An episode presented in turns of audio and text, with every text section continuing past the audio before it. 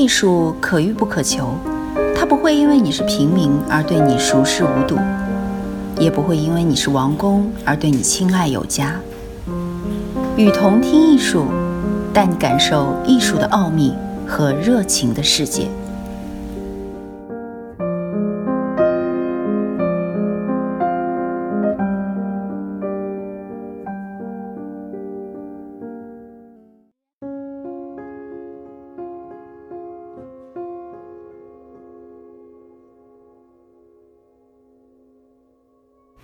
大家好，从今天开始，我们用三期的时间为大家介绍集合艺术。今天是第一期。上个世纪六十年代，集合现象在使用之时，就意味着集合已经成为一种语言方式。当艺术品从单一的架上模式向着综合模式发展的时候，平面。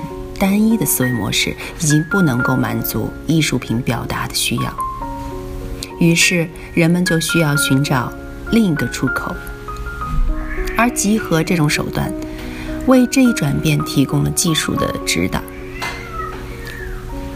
今天要介绍的艺术家，第一位，马里索尔·埃斯科瓦尔，一九三零年出生于巴黎，委内瑞拉艺术家。以矮胖、怪异、可爱的木雕著名。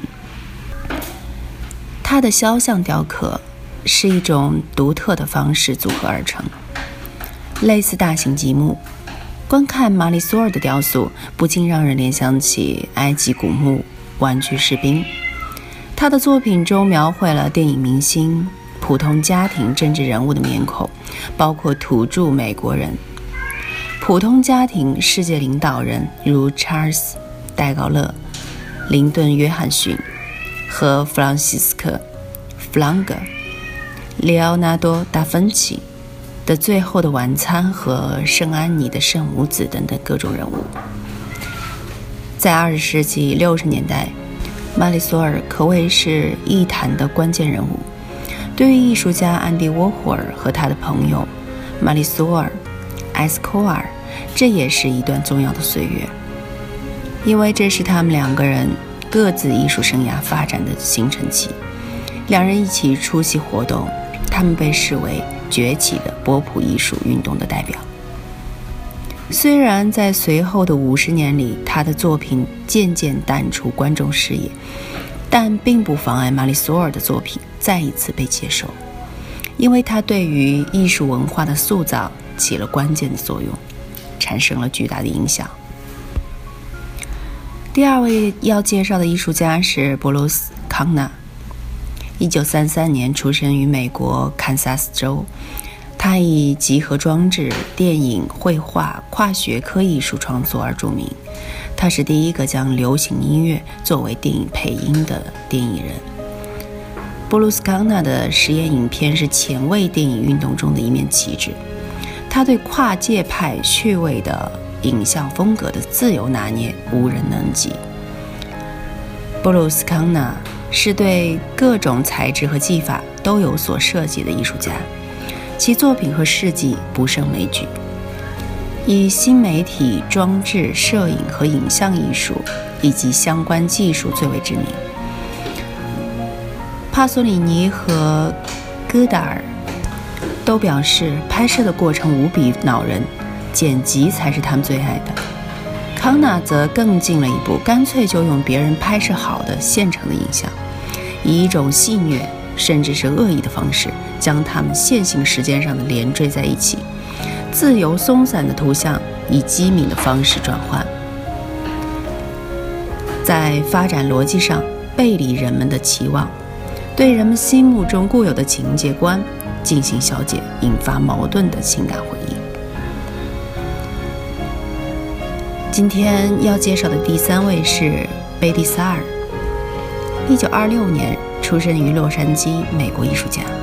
在六十年代的时候，萨尔开始收集民俗文化和广告黑人的图像。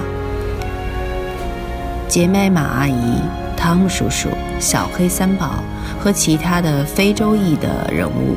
将他们纳入拼贴和组合作品，将其转变为政治和社会抗议的声明。萨尔专注于非洲及美国人来自传统的非洲仪式和萨满部落的偶像。他最引人注目的作品之一是《麦玛阿姨的解放》。在这个混合媒介集合作品中，萨尔利用姐妹们而已的刻板形象，试图颠覆种族和性别的传统观念。第四位是约瑟夫·康奈尔，一九零三年出生于纽约。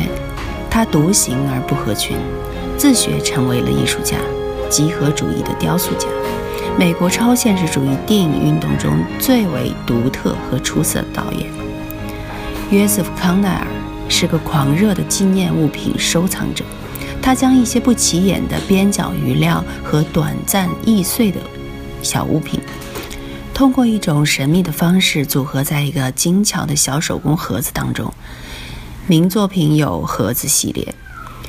约瑟夫·康奈尔一直对电影和戏剧技术感兴趣，他的天分还在于他奇特的蒙太奇。他流畅的剪接镜头就是一连串的梦境。他的电影是难以定义的，它由一连串难以理解、模糊不清的图像组成。就像是深藏于潜意识中的画面。第一届超现实主义的展览在纽约现代艺术博物馆开幕，在放映康奈尔的电影《玫瑰霍巴特》期间，达利变得极端躁动。他在电影放映中中途就大声叫骂，并掀翻了投影仪。据说事后达利辩解道：“他从我的潜意识中偷走了我的创意。”第五位艺术家是格雷格·科尔森，一九五六年生于西雅图，美国艺术家。他跨越绘画和雕塑之间的界限，以及和手法的浮雕墙知名。今天要介绍的最后一位是 H.C. 威斯特曼，生于一九二二年，美国雕刻家和版画家。他是一个有影响力的战后艺术家。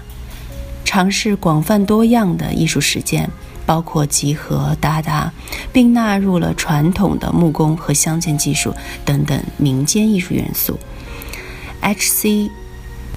威斯特曼的雕塑作品是把木材、金属、玻璃和其他材料用复杂的手工工艺装配在一起，通过看似很简单的物体呈现，传达出微妙和不可思议的效果。我是雨桐听艺术的主播雨桐，把你愿意分享的文章发给我们，我们会分享给更多的人。